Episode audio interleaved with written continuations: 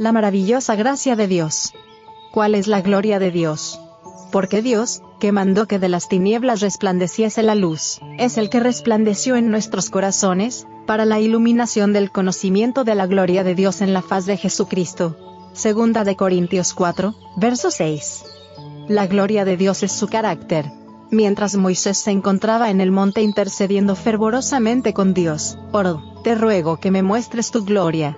En respuesta Dios declaró, yo haré pasar todo mi bien delante de tu rostro, y proclamaré el nombre de Jehová delante de ti, y tendré misericordia del que tendré misericordia, y seré clemente para con el que seré clemente. Éxodo 33, versos 18 y 19.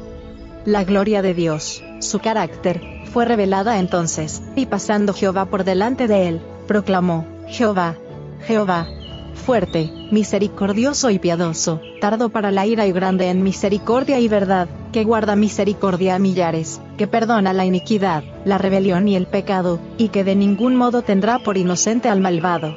Éxodo 34, verso 7. The Signs of the Times. 3 de septiembre de 1902. Este carácter fue revelado por la vida de Cristo, para que pudiera condenar al pecado con su propio ejemplo en la carne, tomó sobre sí la semejanza de la carne de pecado.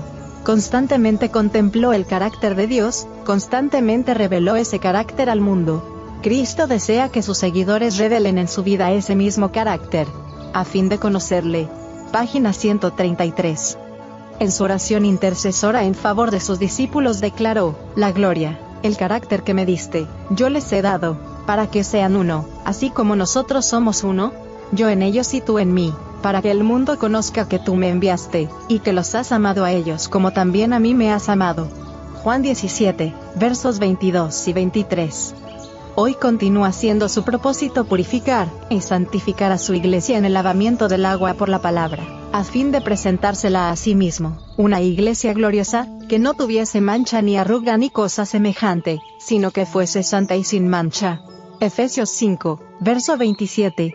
Cristo no puede pedir al Padre que conceda a los que creen en él un don mayor que el carácter que él reveló. ¿Qué amplitud hay en su requerimiento? ¿Qué plenitud de gracia tiene el privilegio de recibir todo seguidor de Cristo? The Signs of the Times. 3 de septiembre de 1902.